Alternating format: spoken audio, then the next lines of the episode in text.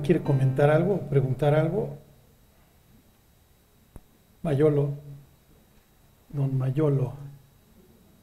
Buenos días, Charlie. Oye, Charlie, este, en días en Jeremías también está indicado, bueno, que cuando el pueblo de Israel, Dios, les, eh, Jehová, Jehová les decía, te voy a dispersar, te voy a llevar a otra parte, pero miras y horas arrepientes, te voy a regresar. En 1947 regresó, se hizo el Estado de Israel. Esta va a ser la última vez que va a regresar Israel. No habla, bueno, uno ve este, estos libros, uno podría, bueno, me viene a la cabeza, siempre me viene a la cabeza esa parte, pero no sé si va a haber otra parte, y oraron y lo regresó este, Jehová a donde están actualmente ahorita, alguien oró, ¿hay alguno de, de un orado para que regresaran o, o todavía existe la posibilidad de que los dispersen?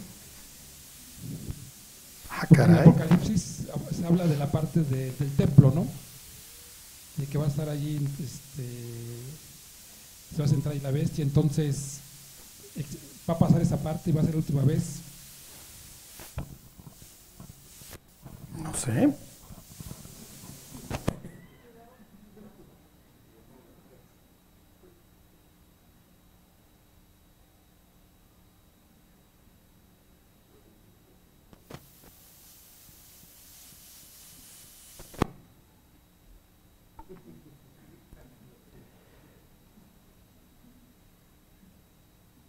Miren, les voy a repetir para los que no, no escucharon la pregunta de Mayolo, porque el micrófono ahí se, A ver, Mayolo dice, oye, es que la Biblia dice que Dios va a restaurar a Israel, o sea, que lo va a regresar a su tierra, ¿no? Esto tiene que ver con, con la historia que hoy vamos a ver. Este. Y en 1948 se restableció el Estado de Israel, ¿no? Mayo, ¿no? No me acuerdo qué día de mayo. ¿Alguien sabe la fecha? 14 de mayo del 48, ¿no? Miren, a los que les guste leer, hay un libro buenísimo que se llama Dispara, ya estoy muerto, de Julia Navarro, de una escritora española. Es una cosa de este pelo, pero les va a contar con lujo de detalle, nombres, todo, a través de una novela histórica, El restablecimiento, bueno, no, no vamos a decir, bueno, no, no, no sé si fuera la palabra correcta, o el establecimiento del Estado de Israel. Este, cuando estábamos allá, cuando hicimos el viaje a Israel, me acuerdo que la guía decía, somos una estrella más de la bandera, refiriéndose a la bandera de Estados Unidos. Aquí viene lo más importante. Y fíjense cómo hemos aprendido nosotros la Biblia a través de los autores americanos, le hace Tim LaHaye o los que ustedes quieran acerca de las profecías.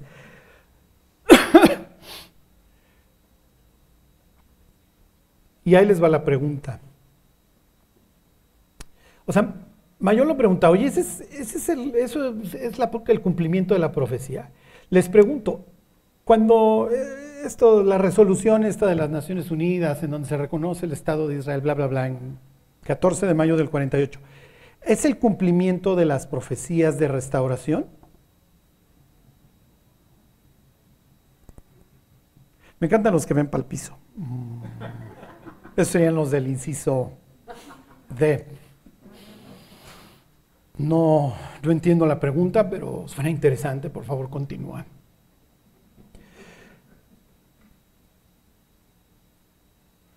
¿Qué dirían? no tomaron el templo, le dieron tierra, es- espacio y, y nombre. Bueno, y el templo es, creo, 67, ¿no? Bueno, todavía ni siquiera, ¿no? Todavía se lo dejaron a los musulmanes. A ver, vámonos con la de Rubén. La de Rubén sería el inciso F por ahí ya, bien adelante. Si Israel recupera el templo, se está cumpliendo la profecía de... A ver, váyanse a Isaías 11:12. Acuérdense, esto se repite y se repite a lo largo de toda la Biblia. El 11.2 es muy fácil. por memotecnia, ¿ok? Miren, ahorita digo, volvemos a tocar el tema porque ahorita que veamos Génesis 38, 1, pues de qué habla la Biblia, ya saben ustedes de qué habla la Biblia, ¿ok? Este.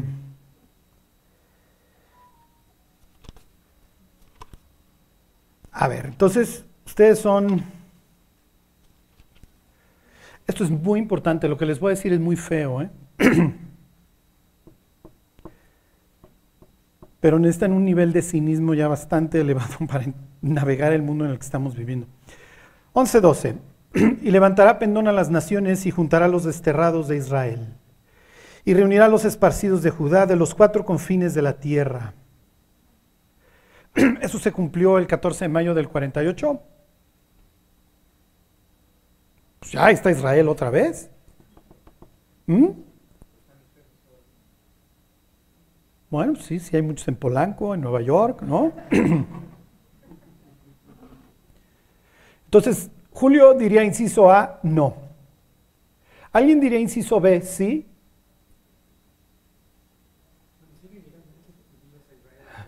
Ok, ese sería el inciso C, siguen regresando mucho. Aliá en hebreo es subir, entonces a eso le llaman cuando regresan, dicen los países, se fue de Aliá, regresó a la tierra.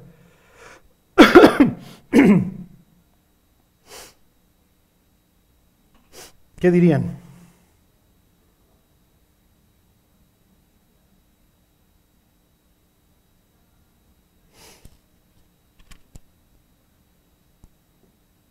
¿Qué dirían? ¿Qué dirían?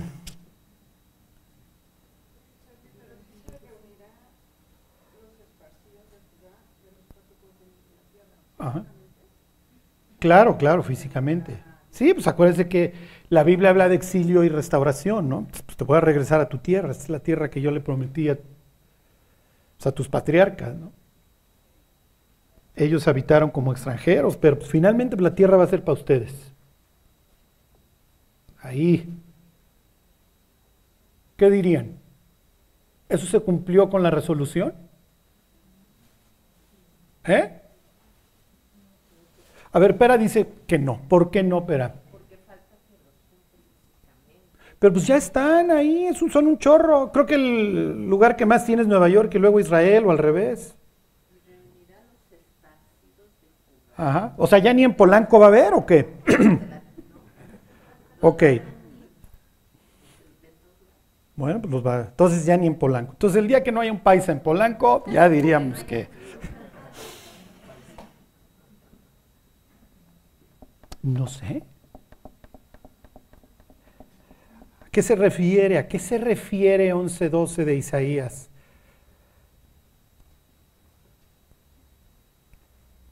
A ver, váyanse, este.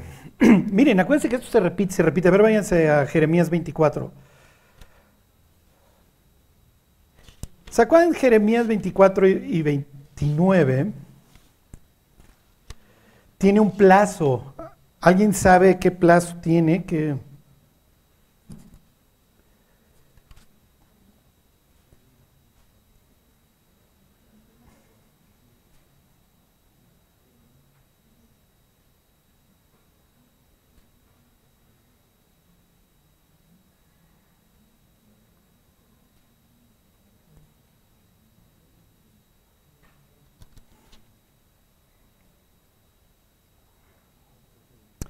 ¿Dónde está el plazo? En el 29, ahorita.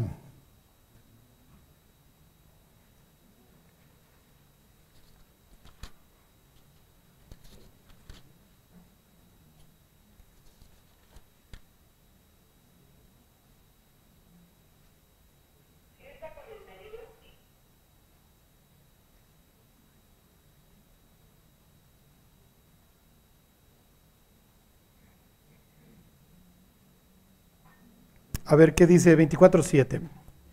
Y les daré corazón para que me conozcan que yo soy el Señor. Y ellos me serán a mí por pueblo y yo seré a ellos por Dios. Porque se volverán a mí de todo su corazón.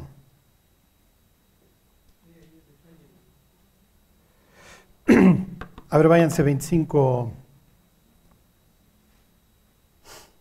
25. 25, 11. Ok, quiero que se fijen en este detalle. ¿Se acuerdan de Daniel 9? Daniel se pone a, a leer Jeremías porque quiere ver qué onda con él. Y este es el pasaje que agarra. 25, 11. Toda esta tierra será puesta en ruinas, está hablando de la tierra de Israel, y en espanto, y servirán estas naciones al rey de Babilonia 70 años. Y cuando se han cumplido los 70 años, castigaré al rey de Babilonia y a aquella nación por su maldad, ha dicho Jehová, y a la tierra de los caldeos, y la convertiré en desiertos para siempre. Ok. Pero váyanse al 29. Entonces, 70 años. Ese es el castigo, ya. Se van a alargar 70 años.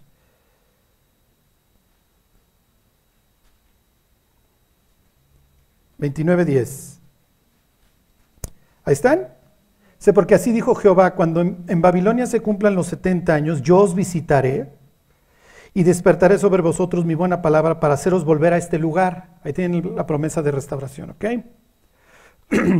Porque yo sé los pensamientos que tengo acerca de vosotros, dice el Señor, pensamientos de paz y no de mal, para daros el fin que esperáis. Ok, entonces me invocaréis y vendréis, oraréis a mí y yo os oiré, y me buscaréis y me hallaréis, porque me buscaréis de todo vuestro corazón y seré hallado por vosotros, dice el Señor. Y haré volver vuestra cautividad y os reuniré de todas las naciones y de todos los lugares a donde os arrojé, dice Jehová. Y os haré volver al lugar de donde os hice llevar. Ok, ahí tienen esta idea del regreso. ¿okay? Y efectivamente, se acuerdan el decreto de Ciro y empiezan a regresar, etcétera, ya todo lo que ustedes saben.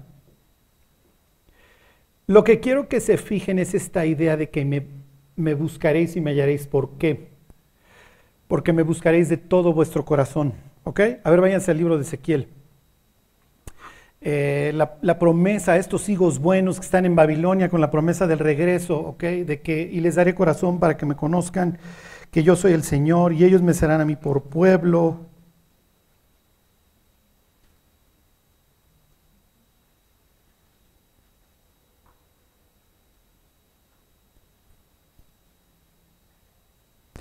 A ver, váyanse, este.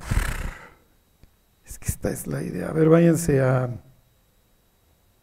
A ver, váyanse al típico, váyanse al, al 38 de, de Ezequiel.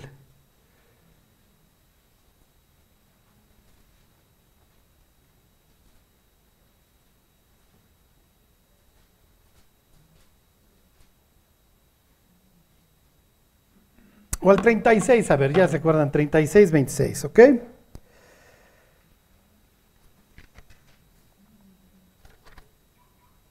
El nuevo corazón. Ahí están. Dice, os daré, corazón nuevo. Ok, 24.7 habla del corazón, 29.11 habla del corazón, 36, 26 habla del corazón. Ok, todo esto es literatura de la, restauración. Ok, o sea, esta, estas promesas del regreso. Ok, os daré corazón nuevo y pondré espíritu nuevo dentro de vosotros y quitaré de vuestra carne el corazón de piedra y os daré un corazón de carne. Y pondré dentro de vosotros mi espíritu y haré que andéis en mis estatutos y guardéis mis preceptos y los pongáis por obra. Ok, pero está esta idea de que vas a saber. Ok, en donde va a haber una reconciliación. ¿Sí, ¿Sí se entiende? ¿De qué habla el, siguiente capítulo? Bueno, a ver, ¿qué ves, Ezequiel? No, pues ve unos huesos todos secos. Y entonces les dan vida y, y se vuelven a, levantar, ¿ok?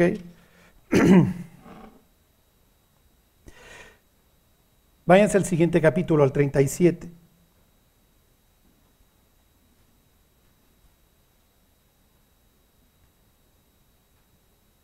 Treinta 21. Y les dirás, así ha dicho Jehová el Señor, he aquí yo tomo a los hijos de Israel de entre las naciones, a las cuales fueron, esta idea de restauración, y los recogeré de todas partes y los traeré a su tierra. ¿Okay? Ya, para satisfacción de pera hasta de Polanco ya, ya no va a haber, ¿ok?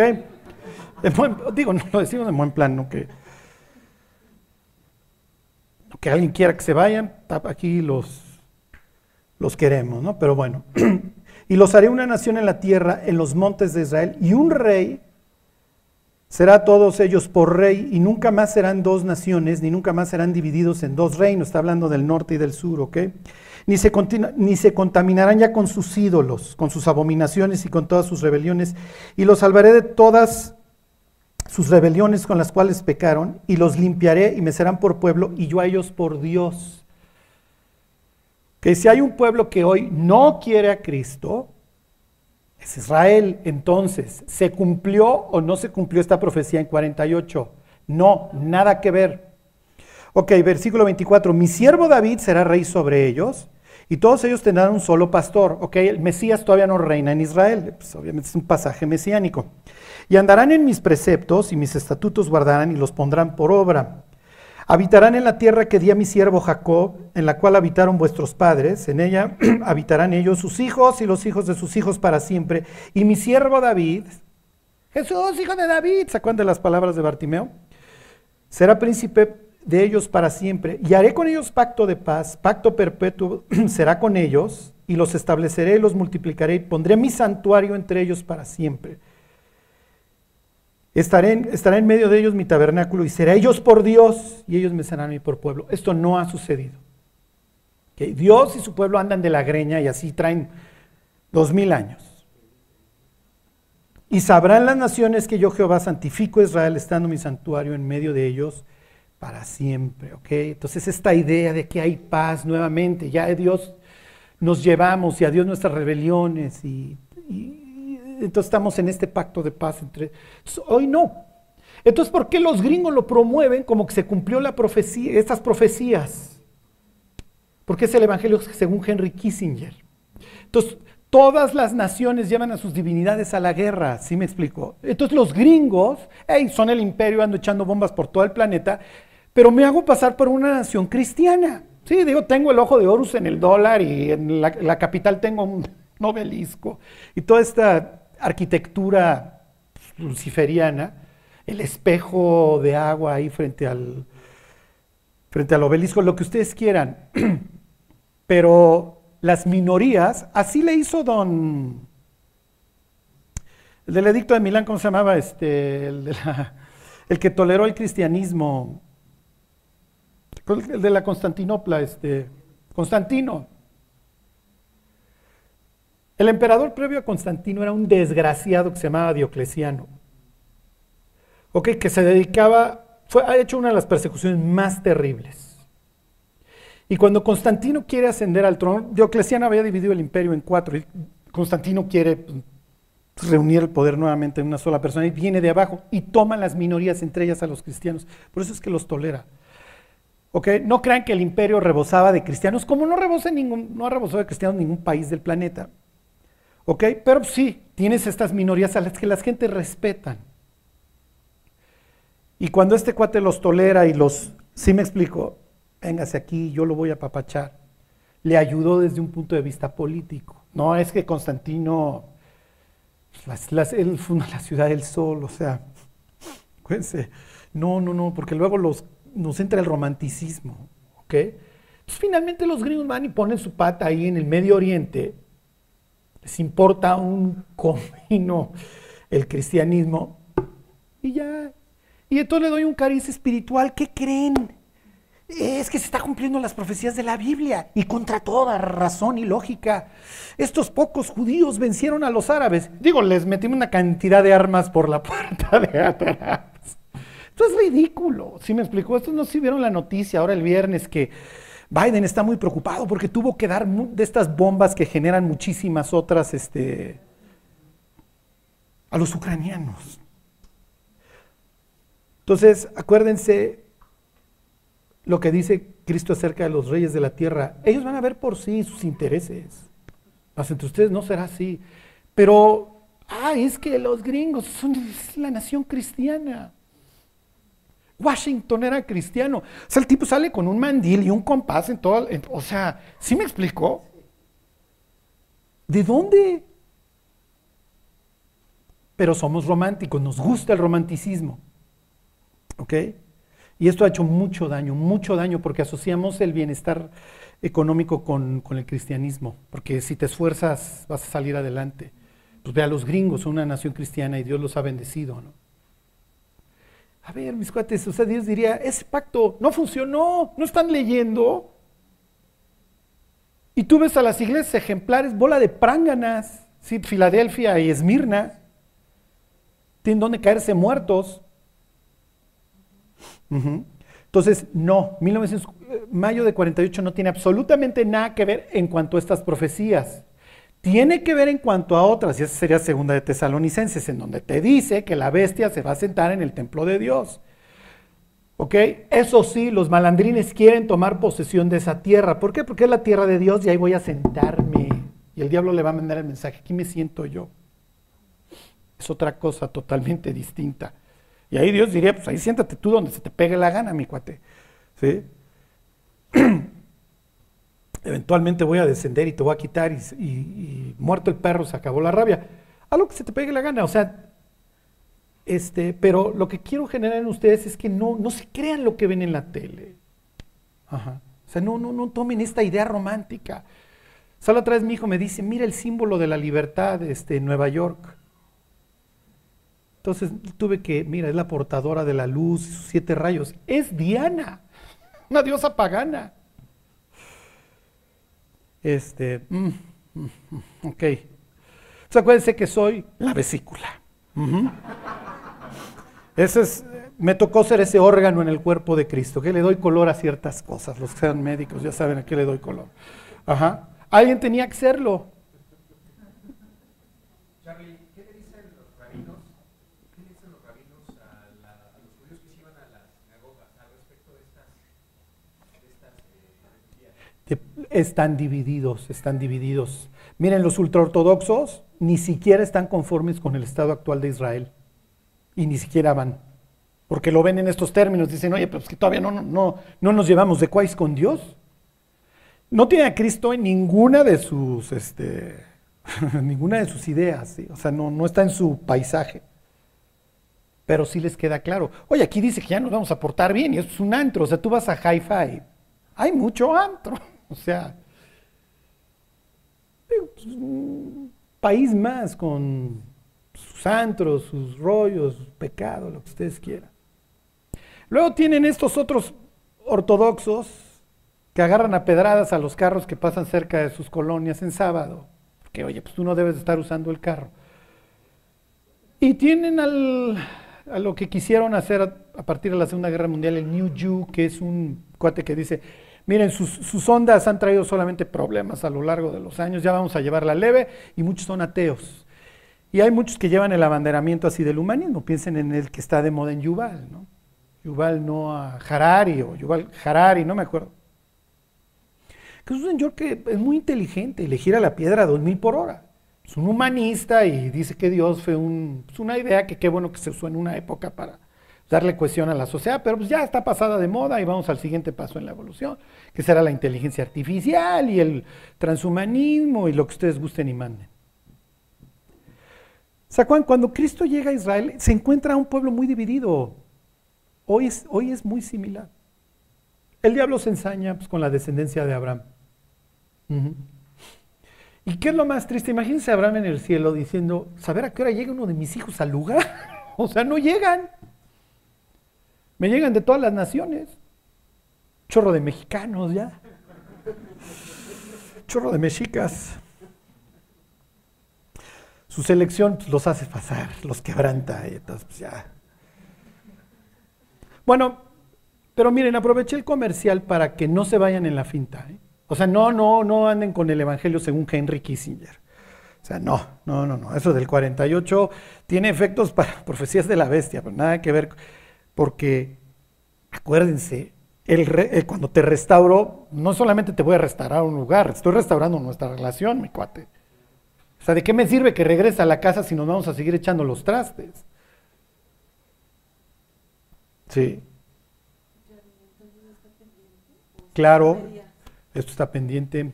Y acuérdense, ¿cuándo se cumple? Lo que narra Zacarías, este reencuentro, ¿se acuerdan? Y mirarán a quien traspasaron y llorarán, como quien llora por la pérdida del, del unigénito. No, va a ser uno. Es la historia que estamos viendo, la historia de José. Ahí viene este desgraciado. Y a ver, vamos a ver qué pasa con sus sueños de grandeza.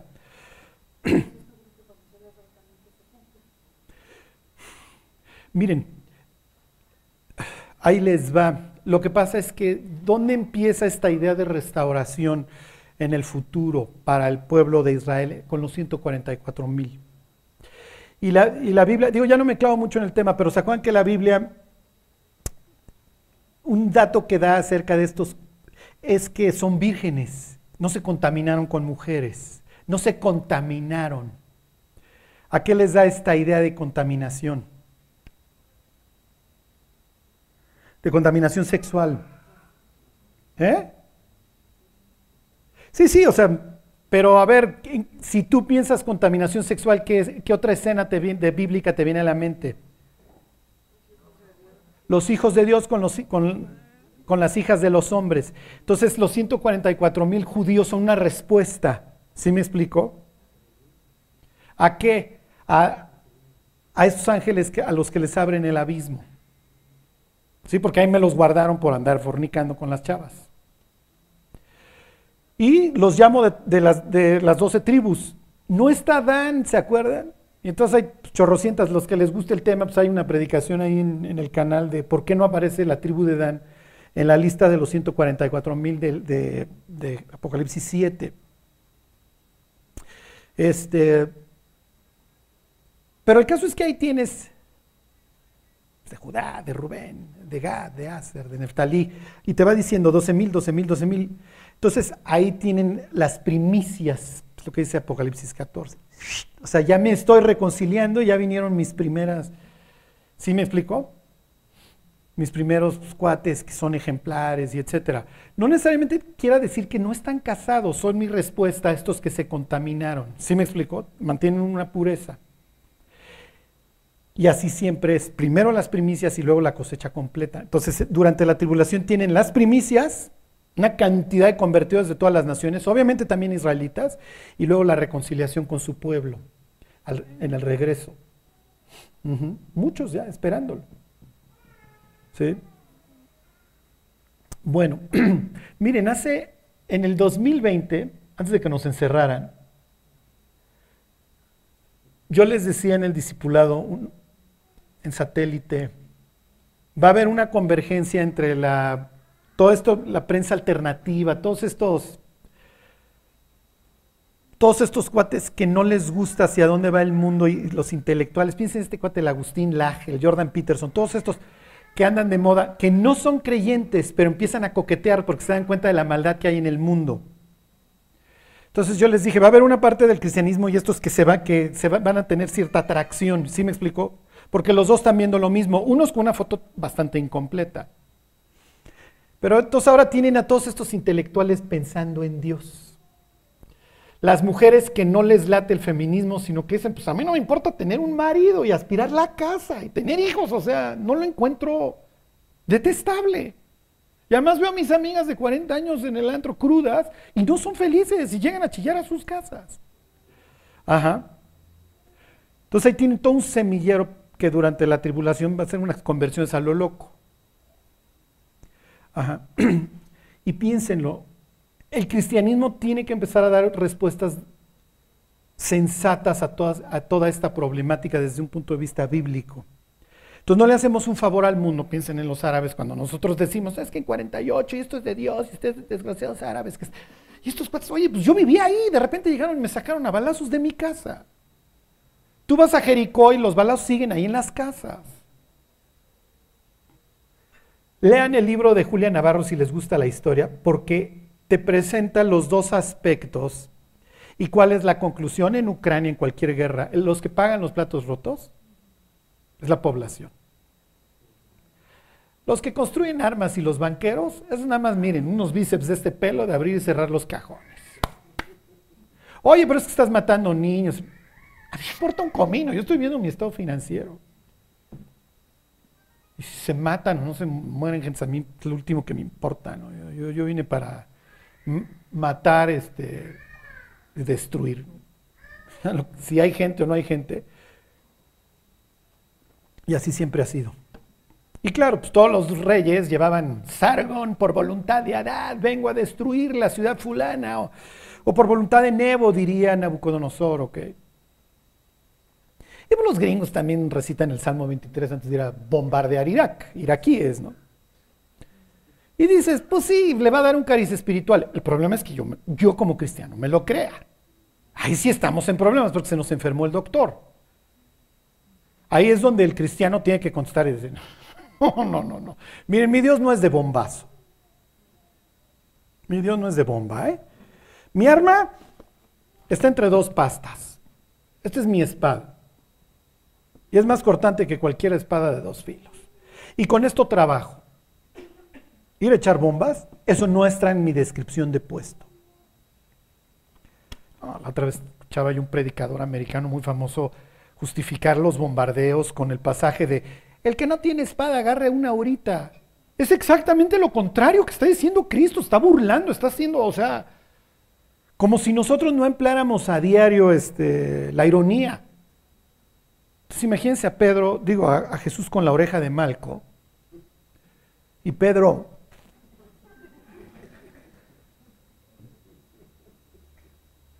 ¿sí me explico? Pedro, este, ¿te puedes calmar para variar? Además, digo, te estás aventando un osote, te falta otro. En la madrugada te echas otro. Malco, ven. Imagínate. Ya quedaste, ándale. Váyase. Y Pedro diciendo, oye, ¿y si le corto un brazo también se lo ponías? Por supuesto que le pongo su brazo. La idea es deshonrarlo. Nadie que tenga un defecto puede servir en el templo. Por eso cortaban orejas. Es lo que hacían los sicarios. Es lo que hacían los celotes. Por eso es que le corta. Un día me decía una persona, no, es que le atinó. No, no le atinó. Esa es la idea, lo está deshonrando. Le está diciendo que no sirve para el templo, pero él sí, porque él es Pedro. Y pues acuérdese, o sea, la, la humillación está antecedida por, la, por el orgullo. Entonces, sí tenemos que ser mucho más cínicos, ¿eh? Mucho más cínicos. Y efectivamente aprendimos de los americanos, Qué bueno que efectivamente pues dentro del imperio Dios los ha podido usar. Así ha sido el fenómeno, por eso a don David Livingstone le corrían en África porque pensaban que era un vendedor de esclavos, porque a eso se dedicaban. Y lo mismo con William Carey allá en la India. O sea, los imperios sí generan tal riqueza que a veces pues, se presta para que corra también el Evangelio y Dios use toda esa maldad y, levante hombres dentro de toda esa putrefacción. Y así fue con los holandeses este, esclavistas, en donde de repente se metía el cristiano a evangelizar. Oye, pero ustedes son unos desgraciados que nos vienen a atrapar y a vender. Sí, pero yo no, yo vengo con la Biblia. Es muy triste. Lo, y acuérdense cómo ve Dios a los imperios, cómo los representa. ¿Cómo los representa? Les estoy preguntando. ¿Cómo qué? ¿Eh? Exactamente, como bestias como bestias. Y el imperio americano no es distinto en ese sentido. Ninguno lo va a hacer. Pues el chiste es quitarle los carritos al de al lado. Bueno, y miren, ay, vamos a volvernos antiyanques para nada. O sea, al fin de cuentas, es lo que les digo. O sea, la población es la que acaba pagando los platos rotos. Como dicen, Average Joe no tiene la más remota idea de de qué está sucediendo. Él nada más se para así en el medio tiempo del fútbol americano y pasan los aviones y dice, sí, sí, vamos a echar de bombas. Porque nos están violando nuestra libertad. No, no, tienen petróleo y tienen opio. Miren, esta historia ya se las he platicado, pero como se les olvida y como bros se amuelan, ¿ok? Hay una historia de un dictador africano en donde llega un tipo americano el, dictador africano lo ningunea y le dice que se largue, que no lo ande amenazando. Y le dice el gringo, voy a regresar con mis fuerzas especiales y voy, te voy a masacrar a ti, a tu familia, a todo el pueblo. Y le dice, no, tú te vas a largar de mi oficina y nunca vas a regresar. ¿Sabes por qué? No tengo oro, no tengo litio, no tengo petróleo, no tengo diamantes, lárgate de mi oficina. ¿Y qué hizo el gringo? Se paró y se largó. Y digo, sí es cierto, aquí no van a querer venir. es cual democracia, hombre. ¿Ya se deprimieron? Es mucho más oscuro este mundo de lo que queremos ver. Acuérdense esta expresión de los cardos y los espinos, o sea, está hablando Dios en sentido figurado, o sea, no es de que las rosas ahora van a tener espinas nada más, no, o sea, va a un lugar feo en donde te vas a ir lastimando. Nos ha tocado una época de relativa paz todo lo que es Occidente. Entonces nos acostumbramos, pero el mundo no siempre ha sido así. O sea, haber nacido hace 60, 70 años en Europa, las historias son horribles, horribles, horribles. Todo, el kit completo. Canibalismo, todo, porque pues no hay nada. Hay soldados rusos, qué miedo. Bueno, ay, pues ya me alargué. Este. ¿Por qué pones el desorden, Mayolo? Bueno, entonces 48, no, esa sería la conclusión. Hay una reconciliación completa. Entre Dios y su pueblo en todas estas historias de restauración. Claro, va a suceder. Son, son profecías que no se han cumplido. Ajá. Acuérdense cuando, cuando Zacarías levanta a su hijo, a Juan el Bautista, y dice, se va a cumplir lo que tú nos prometiste, que sin temor te serviríamos. Y Juan, digo, ahí habría que decirle a Zacarías, no, todavía te falta un chorro, y a tu hijo lo van a matar. Pero ese es, obviamente lo que ellos entienden por mesiánico. lo dilatado de su imperio no tendrá fin y, va a disponer paz y a Dios los y a Dios las armas. ¿Se acuerdan este pasaje ahí de Zacarías 9? Bueno, bueno, pues a ver, vamos a empezar este, el 38. Ok, pues miren, ya, ya lo saben. Este, la Biblia habla de dos palabras, exilio y restauración. Reconciliación. Restauración será la idea de que vuelves a estar levantado. Este, concilio, ya nos llevamos, reconciliación. A ver, díganme a alguien que lo largaron, lo exiliaron. Daniel, muy bien, Daniel me lo largaron. ¿Quién más? Adán. Oh, José. ¿Quién dijo José? Rubén Salte, por ahí sí, no. no, sí te puedes quedar. José, bien. Díganme otro que me lo largan.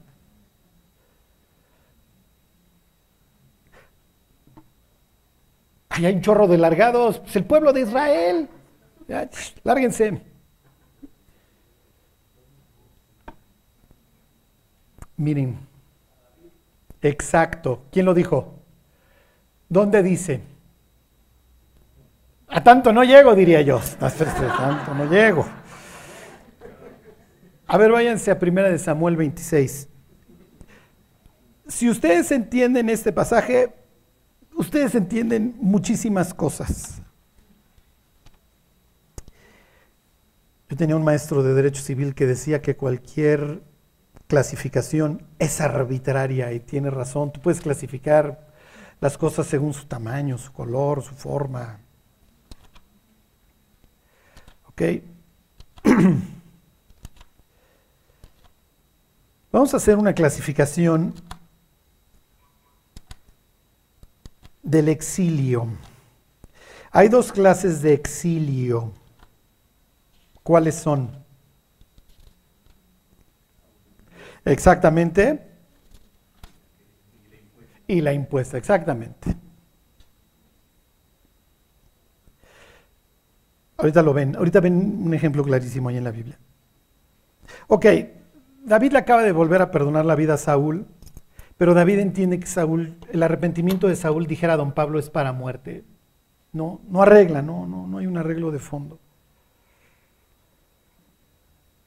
Y entonces dice, este cuate me va a acabar matando tarde o temprano, me voy a acabar yendo. Fíjense, 26, 19, ahí están. Primera de Samuel 26, 19.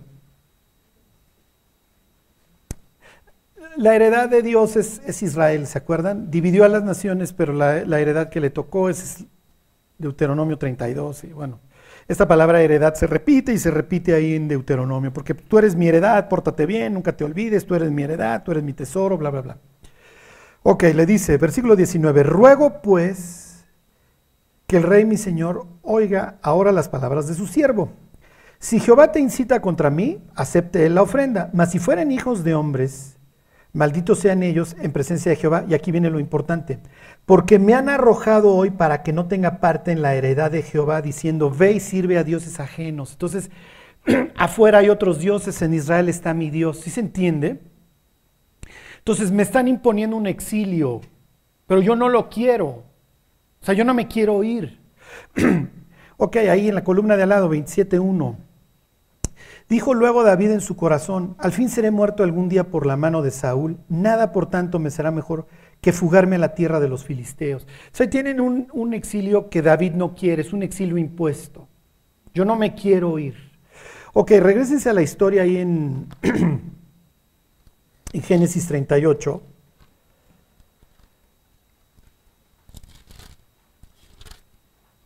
Y vamos a leer 38.1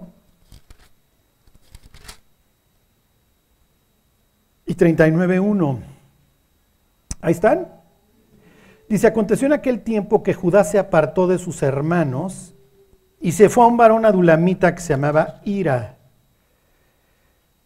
Quiere decir esplendor, o sea, lo deslumbró. Que me voy al 39.1. Llevado pues José a Egipto, Potifar, oficial de Faraón, capitán de la guardia, varón egipcio, lo compró de los ismaelitas que lo habían llevado ahí. Ahí ven la diferencia. Uno se, se, impone el exilio, sale de la voluntad de Dios, se va con los cananeos. Al otro lo llevan a fuerza, al otro lo largan. Caso de David. Si uno no se quiere ir y al otro lo largan. En el caso de Adán es un exilio impuesto y sería, ahí tendrían los dos porque me porto mal para que me larguen y Dios me larga. ¿Sí me explicó? Ok, pues ya, te, ya, ya nos llevamos, ya estás en la tierra prometida. No te tienes que ir. ¿Sí me explicó? A uno lo sacan de la tierra de Dios, como a David, para que adore a otros dioses. Este se va a acabar casando con una extranjera, al igual que su hermano. José se va a casar con una extranjera, al igual que su hermano Judá. Nada más que en un caso lo reprueban y en el otro no. En uno da hijos para vida, las tribus de Israel van a tener el nombre de, los hijos de José. En el otro da hijos para qué? Para muerte. ¿Cuál es la enseñanza con la que quiero que se vayan? En primer lugar, en nuestra vida vamos a tener problemas. Muchísimos. Vamos a tener los problemas que Dios quiera permitir. Los podemos enfrentar o dentro de la voluntad de Dios o fuera de ella.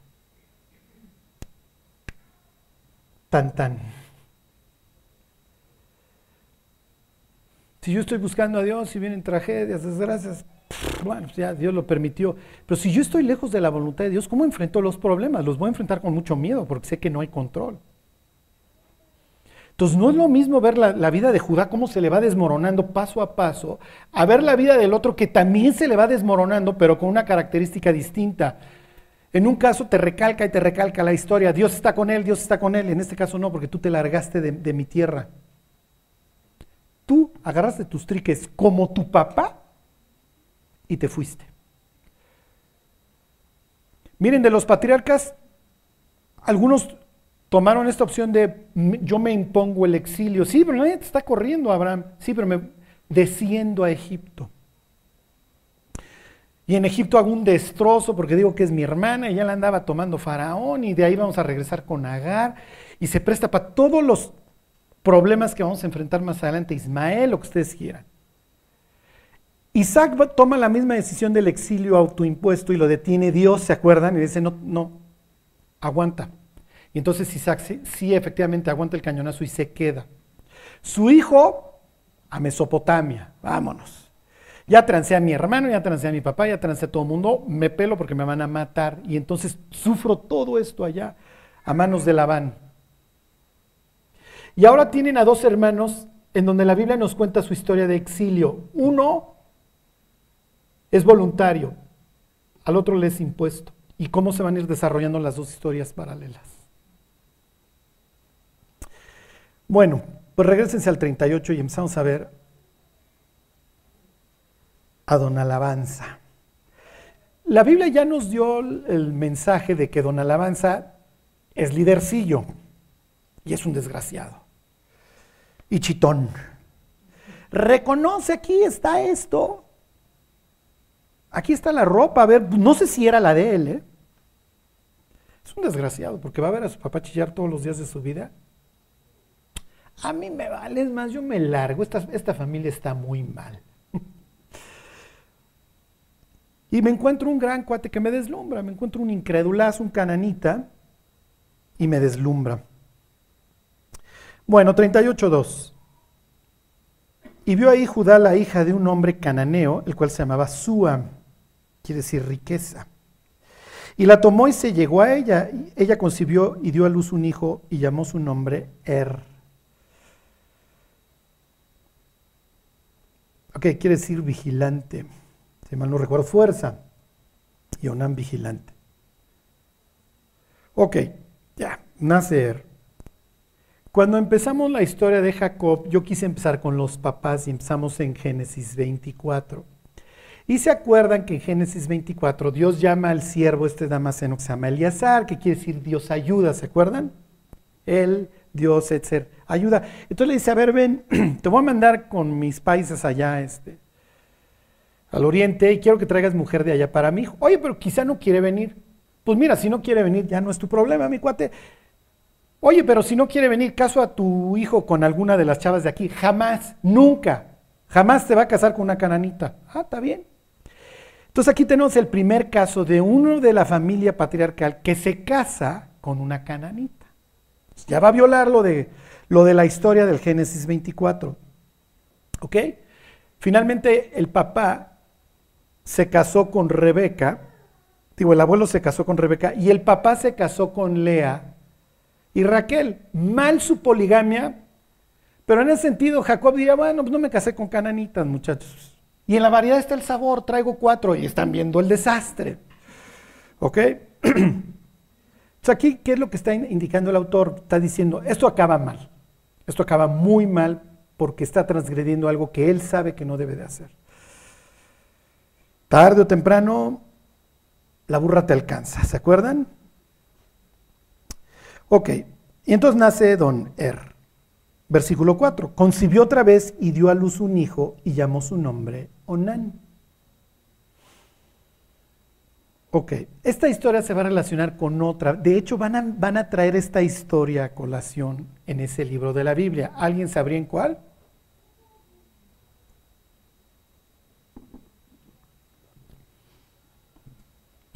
Les recomiendo un libro. Le dicen, que tus hijos sean bendecidos, benditos como... Sucede que hay un tipo de Belén que se larga a Moab, ¿se acuerdan? Y se lleva a sus dos hijos, Amalón y Kelión. Ajá. Se llamaba Abimelech, ¿no? Y trae a su esposa que se llama Noemí. Y se van a tierra extranjera y los dos hijos toman mujeres moabitas y no tienen hijos. Y la Biblia va a dejar en claro que no es porque las, las nueras fueran infértiles. ¿eh? ¿Y qué sucede con los dos hijos? Se mueren por el exilio, por salir de la voluntad de Dios. ¿Qué es lo que encuentran? Esterilidad y muerte. ¿Okay? El hombre fue diseñado para qué? Para fructificar. Y entonces aquí no hay fruto. Y aquí Judá diría, bueno, pues no estoy tan mal, esta, esta cananita me está procreando, luego entonces hay bendición. Espérate tantito, Judá, espérate tantito. ¿Ok? Acuérdate, la burra siempre te alcanza. Ok.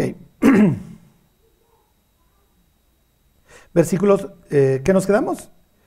El 4. Ok, versículo 5. Y volvió a concebir y dio a luz un hijo, llamó su nombre Sela, eso quiere decir petición. Y estaba en Ketzib cuando lo dio a luz. Entonces, tres hijos. No vamos tan mal.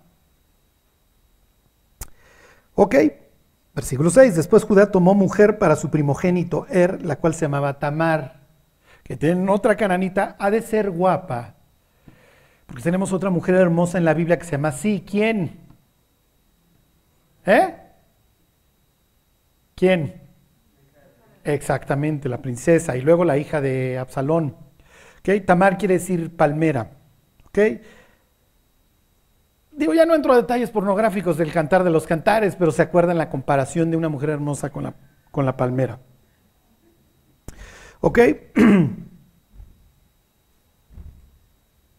Versículo 7. Y Er, el primogénito de Judá, fue malo ante los ojos de Dios y le quitó Dios la vida. En la Biblia tenemos muchos perversos. ¿Qué hizo este tipo para que de plano, sí me explicó, agotara la paciencia de Dios?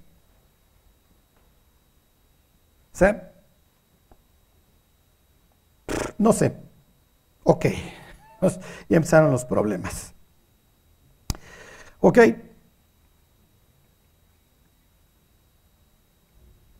Versículo 8. Entonces Judá dijo a Onán, llégate a la mujer de tu hermano y despósate con ella y levanta descendencia a tu hermano. Ok. ¿Se acuerdan del levirato?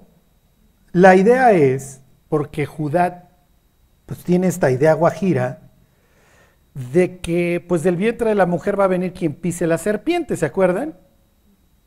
Y entonces pues no puede haber vientres literalmente sin hijos. El nombre de la familia debe de continuar, además es un clan y pues un vientre, acuérdense, es algo muy valioso. Y entonces hay que estar fructificando porque además por ahí andan los, los piratas, los raiders ahí haciendo destrucción y tenemos que crecer nuestra tribu. Acuérdense que el matrimonio era una transacción económica. Okay, ellos no, saben tanto de romanticismo y esos rollos, no, no, no hay chocolates y flores en estas historias. ¿Ok?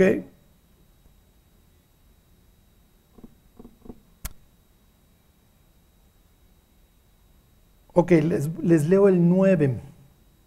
Y sabiendo Onán que la descendencia no había de ser suya, sucedía que cuando se llegaba la mujer de su hermano vertía en tierra para no dar descendencia a su hermano entiende varias cosas. Obviamente piensen en fulano.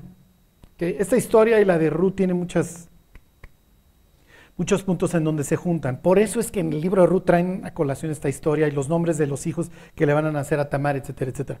Pero ahorita llegamos a eso. En el caso de Ruth, la Biblia la presenta como hermosa y obviamente está esta idea de, de voz que la ve y la reconoce. Tal cual, Najar, ¿se acuerdan? Esta historia tiene la misma palabra, reconoce. Ok, y entonces la ve voz y dice, hijo, yo tengo chance de casarme con ella. Pero como soy un hombre recto, hay alguien antes que yo. ¿Se acuerdan? Y en ese sentido fulano no es un desgraciado, no, es alguien que quiera cumplir con la voluntad de Dios, en ese sentido se parece a este tipo, pero, pero no es un desgraciado abusivo, ¿sí se entiende? ¿Por qué? Porque la ley va a recoger las costumbres. ¿Qué sucedía cuando el cuñado decía, no, yo no la quiero? Lo denostaban, ¿se acuerdan? Lo infamaban. Entonces la chava le escupía en la cara. Está bien, ¿No quieres? Está bien. Bien, que venga el siguiente. En este caso hubiera, sido Sela el siguiente, el tercer hijo. Ok, aquí van a ver la putrefacción humana. A ver, váyanse este, a números 27.3. ¿Qué es lo que sucedía? Se moría el papá, la cuñada iba con el hermano y le decía, oye, levántale descendencia a tu hermano. El hijo, se hacía una ficción jurídica en donde el hijo era literalmente, para todos los efectos legales, hijo del papá muerto, como si nunca hubiera muerto el papá, ¿sí se entiende? Entonces, la herencia del papá, ¿para quién era? Para el hijo, efectivamente. Sí, pero si no hay hijo. Ok, es lo que dice el 27.9. Se los leo desde el 8. 27.8, ahí están en números 27.8. Dice, y a los hijos de Israel hablarás diciendo, cuando alguno muriere sin hijos, traspasaréis su herencia a su hija. No es el caso.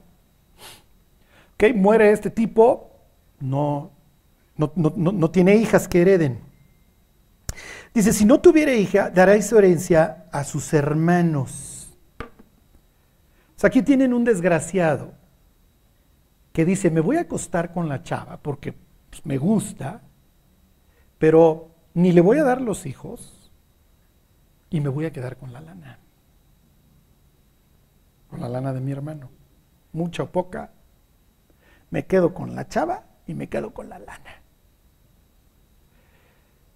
Y toda esta ilusión de tener un vientre que traiga al Mesías,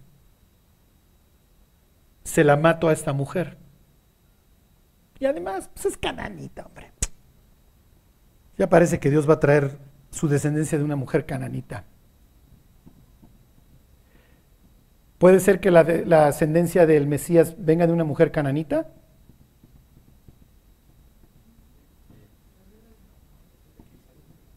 ¿Eh? Claro. Y además ya existe la historia, ¿se acuerdan de una señora Raab? Digo, prostituta, dueña de un antro y mamá del Mesías. Sí, sí. Sí, sí, sí. Está en, está en Mateo capítulo primero. Y está doña Tamar. Aquí ustedes tienen toda esta eh, fornicación, codicia, toda esta historia metida en la vida de Judá, totalmente contraria a la vida de José que uno sufre y va enfrentando los problemas confiando en Dios, el otro cada vez va generando más. Y desgraciadamente matando a su propia familia. ¿Qué es lo que va a surgir ahora? Va a haber más muerte y va a haber miedo. Es natural. Se los vuelvo a leer 38.9, a ver, regreses a la historia. Entonces, acuérdense, este es peor que fulano, ¿eh? porque fulano por lo menos le dijo a Ruth, mira mi cuata, pues la lana no va a ser para mí, además tengo que liquidar las tus deudas y debes un chorro de lana, no me interesa. Neta. Dice versículo 9, y sabiendo Onán que la descendencia no había de ser suya, sucedía que cuando se llegaba la mujer de su hermana vertía en tierra, por no dar descendencia a su hermano. Y desagradó en ojos de Jehová lo que hacía, y él también le quitó la vida. Mm. Y Judá dijo a Tamar, su nuera, quédate viuda en casa de tu padre, hasta que crezca Sela mi hijo, porque dijo, no sea que muera también, este, no sea que muera él también como sus hermanos, y se fue Tamar y estuvo en casa de su padre. Entonces ya hay miedo. Entonces, este, hijo, esta es la viuda negra, ¿no? Esta no, no, no, no, joder, el problema no es Tamar. El problema es tú y tu familia, mi cuate. Y en su exilio, llevando muerte y desesperación. Ok, versículo 12. Pasaron muchos días y murió la hija de Sua, mujer de Judá. ¿Se fijan en un detalle acerca de la mujer de Judá?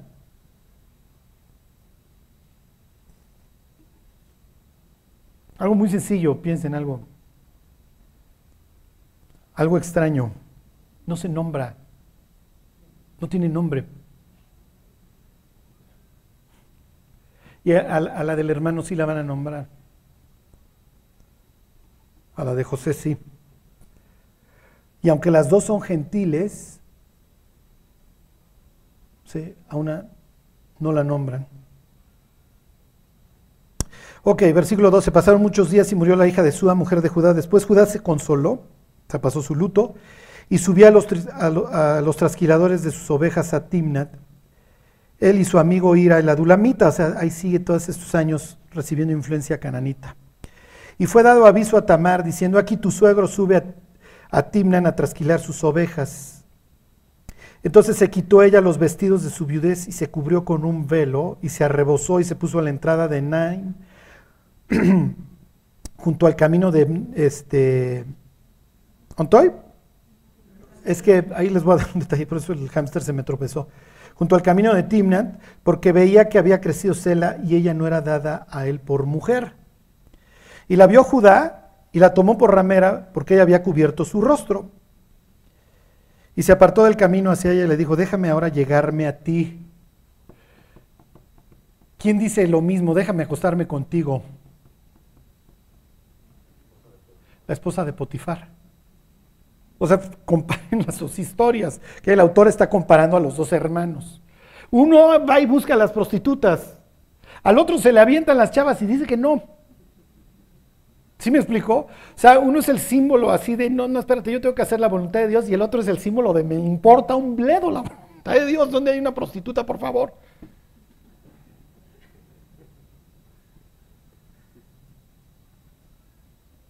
Y entonces, oye, quiero casarme contigo, pues ¿qué me das? Pues te doy un chivo. Mm. Sí, pero no lo traigo. No, no, pues a ver, así, de gratis no. Dame una garantía. Y entonces te le da su nombre, le da todo lo que representa su nombre. O sea, el autor está, ¿sí me explico diciendo? Está poniendo en evidencia que este tipo le vale su reputación, su nombre, todo. Ahí está mi cordón, ahí está mi sello, ahí están las llaves de la casa, ahí está todo. Lo está presentando como un cuate cero autocontrol. Cero, cero, cero. Porque, bueno, hijo, no traigo nada. Bueno, deja, voy por el chivo y te. No, no. O sea, el cuate agarró la credencial de lector, ahí está todo, para que todo el mundo sepa y se entere que... Y entonces, bueno, pues entonces, ya saben, tienen relaciones. Y se embaraza Tamar. Por eso luego les digo, si ustedes le dicen un viernes a un chavo, lee la Biblia y el lunes hablamos, si el cuate empieza por el Génesis, no les vuelve a hablar. ¿Sabe decir qué libro me recomendaste? Los ángeles se meten con las mujeres, pues, ya está bastante extraño. Luego un tipo anda viendo en cueros a su papá. ¿Qué implica? ¿Qué hizo? Luego van a una ciudad en donde desde los más chavos hasta los más rucos quieren violar a los cuates que entraron a la ciudad. Y luego hay un tipo que se acuesta con su con su nuera. Y está describiendo la naturaleza humana. Y entonces le dicen, oye, ¿qué crees? Pues tu nuera, que tiene un contrato de esponsales, eso es lo que implica, espérate a que crezca Cela, ya te voy a cumplir, es lo que le está diciendo el suegro. Este, está embarazada. Y entonces ya le fue infiel a tu hijo. Sí, pero mi hijo ya creció, ya, ya pude haber cumplido con, con la norma. Mátenla. Mátenla. Qué desgraciada esta calenturienta. O sea, el comal le dijo a la olla Judá, o sea, y entonces esta chava va a sacar esto y qué palabra va a usar. ¿Qué palabra va a usar? No, no, no, no ya se lo saben de memoria. Se los acabo de decir. ¿Qué palabra va a usar? ¿Se acuerdan que llega Judá y le dice a su papá? Y ella usa exactamente la misma palabra. Reconoce de quién son estas cosas.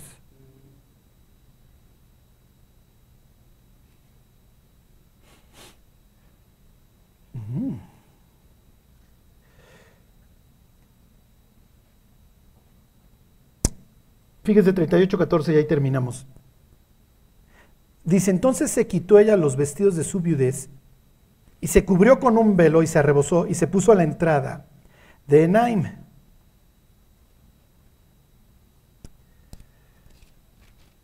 Lo que pasa es que luego, miren, aquí les tengo que hacer un paréntesis. No necesitamos saber hebreo para entender la Biblia. No. No viene en el examen, en el tribunal de Cristo no, no hay examen. ¿Ok? Pero a veces nos perdemos de cosas.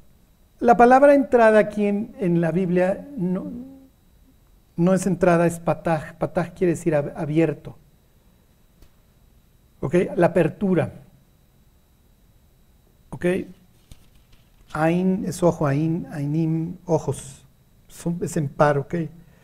Se los voy a volver a leer. Entonces se quitó ella los vestidos de su viudez y se cubrió con su velo y se arrebozó, se arrebozó y se puso en la apertura de los ojos junto al camino.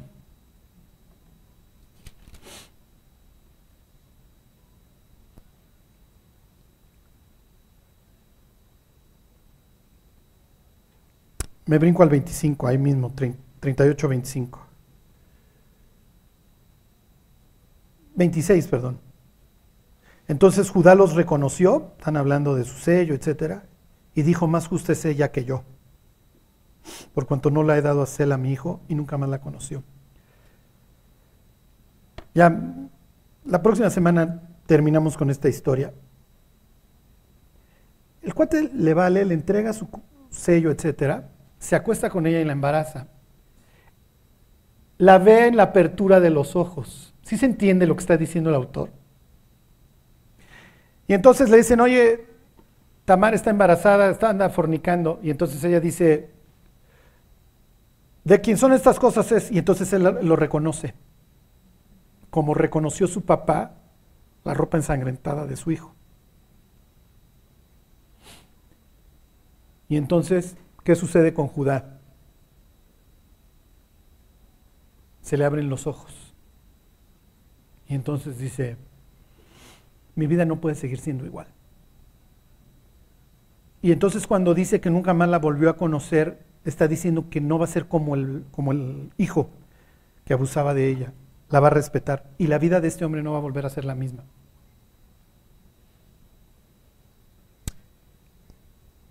Y hay un futuro en la vida de este hombre. El Mesías, al Mesías en el Apocalipsis se le llama el león. ¿De dónde? Exactamente. Este cuate va a tomar toda la preeminencia. Este cuate se va a convertir en el patriarca. ¿Ok?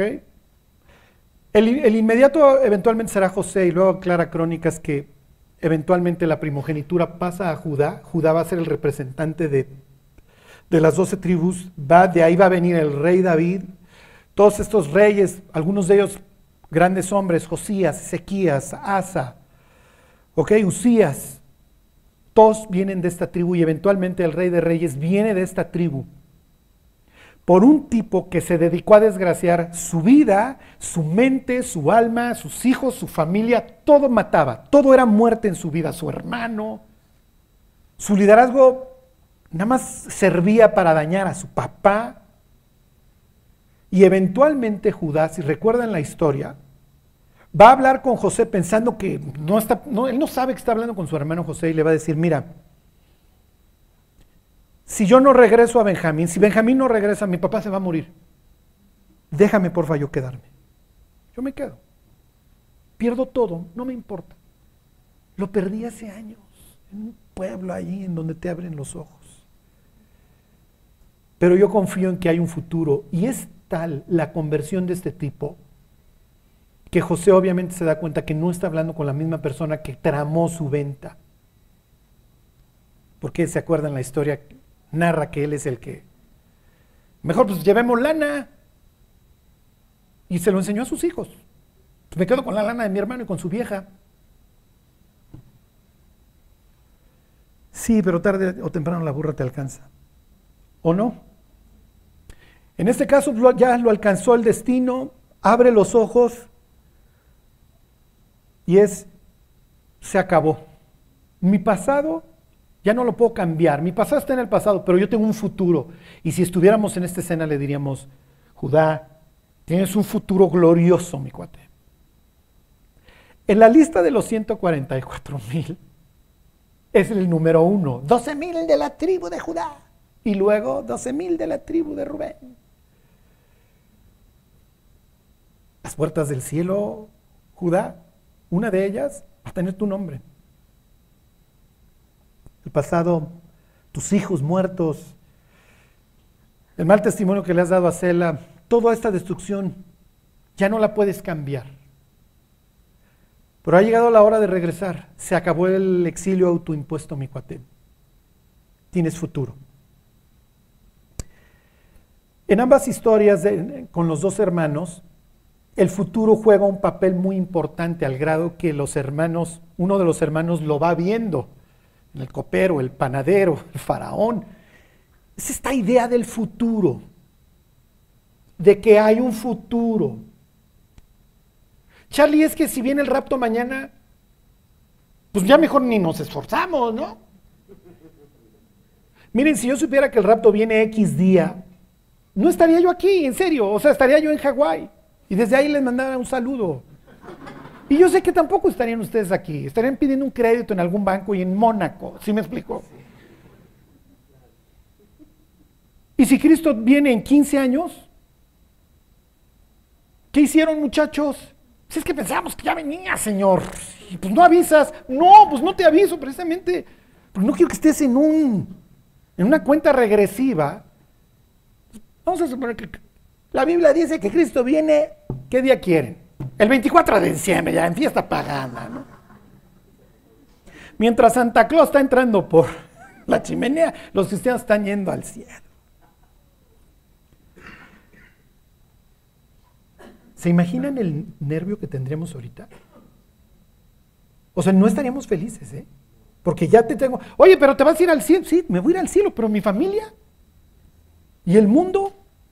Y estaríamos como locos en el metro, echando de gritos y diciéndole a nuestra familia, no seas baboso, te vas a quedar, y la bestia. Y nos verían como una bola de enfermos mentales. Ya no iríamos a trabajar. Pareceríamos de estos cultos que el ovni se los va a llevar, ¿sí me explicó? Con el culé en la mano. Y entonces, miren, el entonces viene la próxima semana con la historia de José en el 39. Lo único que quiero que se lleven hoy es que hay un futuro. Yo la semana pasada les decía, lo que quiero que se lleven es que tu pasado no te define. Ya, no lo puedes cambiar, pero sí puedes cambiar tu presente y tu futuro. Agarren una foto de ustedes de hace 10 años, véanla y véanse en el espejo y pídanle perdón. Y piensen en sacarse una en 5 años y digan, al de 5 años no le voy a pedir perdón. Al contrario, va a decir, es un tipazo.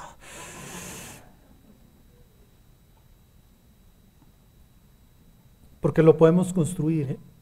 pero nos vamos a tener que esforzar hoy. Esforzarse hoy implica cosechar en el futuro. De eso narra la historia. Vi vacas bien flacas y unas bien gordas. Está bien, faraón. Mira, yo sé que ahorita te quieres gastar toda tu machaca y que vas a tener abundancia, pero no, hay un futuro. Pero vas a tener que sufrir hoy. Así que ponte a quitar la tierra, mi cuate, ponte a cobrar el impuesto hoy. Levántate hoy a hacer el ejercicio, hoy no te comas los hot cakes, hoy lee tu Biblia, hoy ora, hoy busca. Porque todo esto que siembres hoy lo vas a cosechar más adelante. Pero si hoy no buscas a Dios, si hoy no oras, si hoy no, acá te vas a encontrar. Acá te vas a encontrar a, tu, ti, a tu hombre futuro sufriendo. O te lo puedes encontrar próspero y fructífero. ¿Próspero? Mm, ¿Dónde dirá eso la Biblia? Bueno, pues vamos a orar y nos vamos. Dios te damos gracias por tu palabra. Gracias Dios porque sabemos que tenemos un futuro glorioso. Mientras regresas Dios, ayúdanos a servirte Dios, a ir encontrando todo lo que tú planeaste. Bendícenos Señor y danos esperanza. Te lo pedimos por Cristo Jesús. Amén.